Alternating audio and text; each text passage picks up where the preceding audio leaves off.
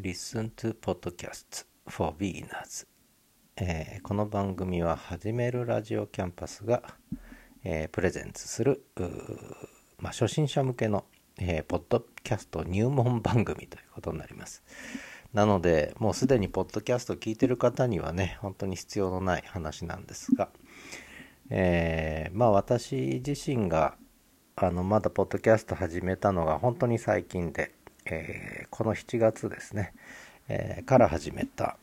んですけれどもでそれまではポッドキャストはほとんど聞かない人でしたね自分が始めるまでは。なのでまあそういう人はまだ世の中にはたくさんいるぞということでで私の周りにもやっぱりポッドキャストやってるとかあるいはポッドキャストをいつも聞いてますっていう人はまだまだ少ないんですよね。なのでまあそういう人にえー他の SNS 通じてね、ポッドキャストは聞いてもらえないと思うんで、他の SNS を通じて、このポッドキャストを聞いてもらって、で、それで少しでもね、やっぱポッドキャストを、まあ、始める人、あるいはポッドキャストを聞く人が増えるといいなという思いでちょっと、えー立ち上げた番組です。で、これはあの、始めるラジオキャンパスという、えー、Spotify の番組があるんですけれども、これ私が、まあ、ちゃんとっていうか、しっかりと、ポッドキャストを始めた最初の番組なんですけれども、このはじめるラジオキャンパスという Spotify の番組のサブチャンネルとして、えー LISTEN さんですね、 LISTEN をホストにして、えーはじめるラジオキャンパスのサブチャンネルとして配信するというものです。えーなので、まあ、番組としては、えー Spotify ではとりあえず聞けない。で、 LISTEN で聞けて、 LISTEN から各、えーポッドキャストサービスに、えー配信するという形になるんですが、まあ、そこで Spotify にもまあ配信することもちょっと考えてますけれども、えーまあ、少し、なんでしょう、 LISTEN の、えー機能を利用して、えーちょっとやってみようかなと思ってます。初心者向けの、えーポッドキャストのすすめということになりますね。で、えーまず、ポッドキャストとは何かという、まあ、そこからいきたいんですけど、まあ、これはもう知ってる人は知ってるんですけど、iPod っていう、もう今全く見かけませんけどね、今はもうスマホが iPad, iPod になってますけど、その昔スマホが出てくる前は iPod と言って、その前はウォークマンとかあったんですけども、要するにもっとちっちゃくってね、えーもう本当にこう、まあ要するに記憶容量のある端末。でそこにいろんな音声データとか音楽とかね。音楽データとかを入れれるものがあったんですね。iPod Apple が出したやつですけどこれが一時流行りまして。でそこにいろんな音楽だけじゃなくてこういう音源、えを入れた。で持ち歩いたわけですよね。で、I えーポッドキャストっていうのはその iPod のポッドから一つは来てるんですね。で、キャストはブロードキャスト、放送するっていうね、えーいう言葉がくっついて、造語ですよね。えー iPod プラスブロードキャストというのがくっついて、I えーポッドキャストという言葉がまあできたということなんですが、でこれは実は音声だけじゃなくて動画ですね。えーそれから電子書籍とかねそういったものも配信するものとしてポッドキャストっていうのは、まあ、使われてきたわけですけども、まあ、最近ポッドキャストっていうとやっぱ音声、えー配信を、まあ、主に指すわけですけどね。で、えー動画配信はビデオポッドキャストとかね。えビデオをくっつけたりしますし、まあ、電子書籍は最近はあんまりポッドキャスト的に使うのは少なくなったのかな。どうなんでしょうね。で、えーまあそういう意味ではその広い意味ではインターネットラジオとかインターネットテレビってことになるんですが、まあ、あんまりラジオとかって言い方しないのはやっぱりラジオっていうのはもともとライブ配信がね、えー中心だったんですよね、えーライブとかストリーミング配信が中心だったのでだからあんまりラジオって言い方はせずにむしろもう録音いわゆるオンデマンド音源だってオンデマンドの音源なんだっていうところで、まあ、区別してポッドキャストって言い方がね、まあ、普及してるわけです。でこの仕組みなんですけど、まあ、ポッドキャストどうやって聞くのってまあもう聞いてる人はあのね聞けると思うんですがまあ多分皆さん最近 Spotify 聞きますとかねいう人増えてきましたただ Apple Podcast 聞いてますとか Google Podcast 聞いてますとか Amazon Music 聞いてますは結構多いんじゃないですかね。で、まあそんなことにも示されてるように、ポッドキャストの聞き方としては Apple Podcast で聞く、Spotify で聞く、Amazon Music で聞く、それから Google Podcast で聞く、そして最近、えー、ね、サービスが始まった LISTEN で聞くと。ね、 LISTEN で聞いて読んでみるということもできるようになってきたわけですけども。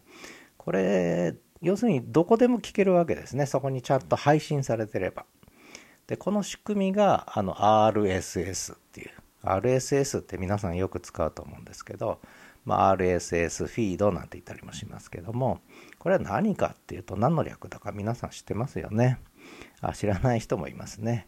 えー、 Really Simple Syndication って言うんですね。 Really Simple。本当に簡単な、本当に単純な、本当にシンプルな Syndication。Syndication ってわかります？ Syndication。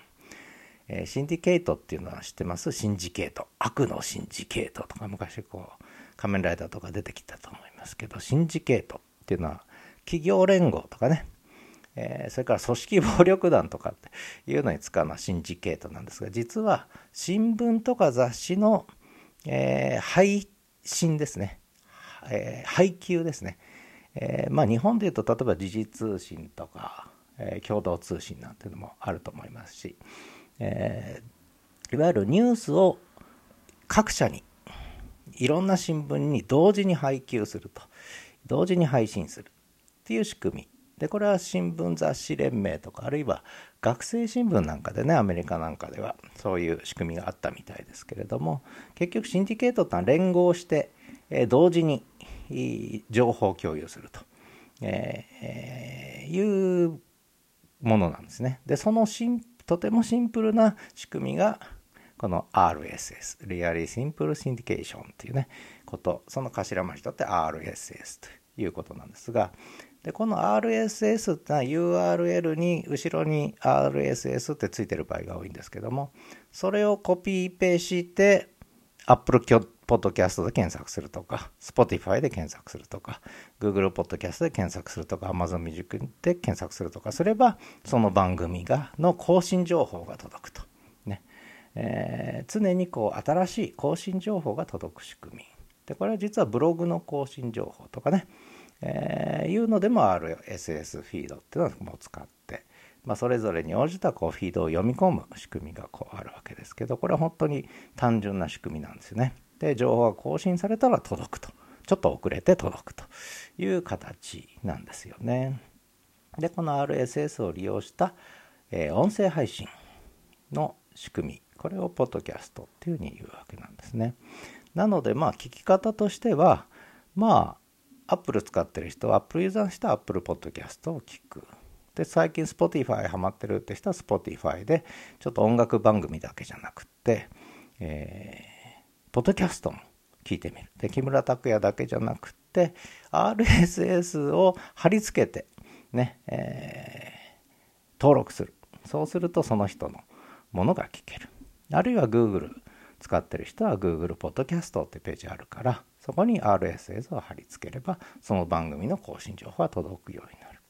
あるいは Amazon Music、ね、Alexa とか使ってる人は、そこでその RSS を登録しておくと。まあ、そういうことをすればそのお気に入りの、えー、番組の情報が更新されるたんびに届くという形なんですよね。で他にもそのポッドキャストを聞くアプリっていうのはあって今言ったもの以外にポケットキャストとかね、えー、これ使いやすいですねポケットキャスト。でこれはそのアプリストア行けばそこにありますの Pocket Casts。それから Overcast っていうのもありますけど、まあ、僕はこれより Pocket Casts の方が使いやすいですかね。